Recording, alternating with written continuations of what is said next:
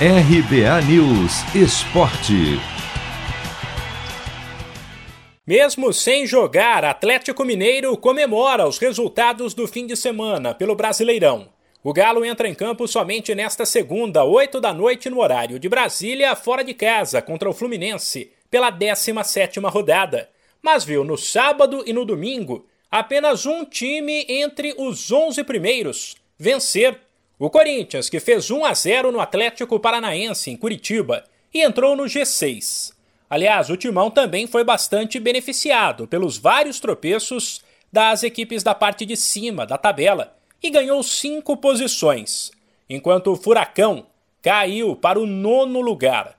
Na principal zebra da rodada, o vice-líder Palmeiras perdeu em casa para o Cuiabá por 2 a 0.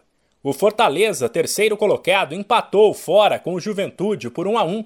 O quarto colocado era o Red Bull Bragantino, outro que joga nesta segunda em Minas contra o América, 8 da noite, mas que foi ultrapassado pelo Flamengo, que ficou no 1 a 1 no Castelão com o Ceará, que é o oitavo.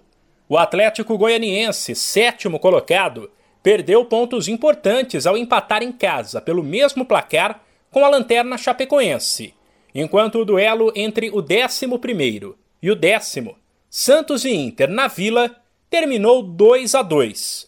Já na briga contra o rebaixamento se deram bem Grêmio e São Paulo, que venceram confrontos diretos. O tricolor gaúcho fez 2 a 0 no Bahia, em casa, e o paulista fez 1 a 0 no esporte, fora, e na verdade, momentaneamente, se afastou da luta lá embaixo.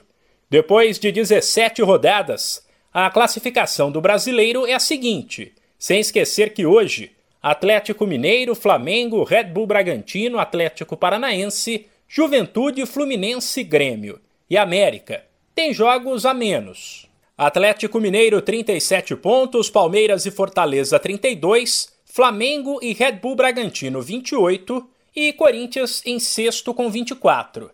Depois, Atlético Goianiense e Ceará também com 24, Atlético Paranaense com 23, Inter e Santos com 22, São Paulo em 12 com 21, Juventude e Cuiabá com 20, Bahia com 18, Fluminense com 17, e aí a zona de rebaixamento, Grêmio 16 pontos, Esporte e América com 15 e a Chapecoense na lanterna com apenas 6.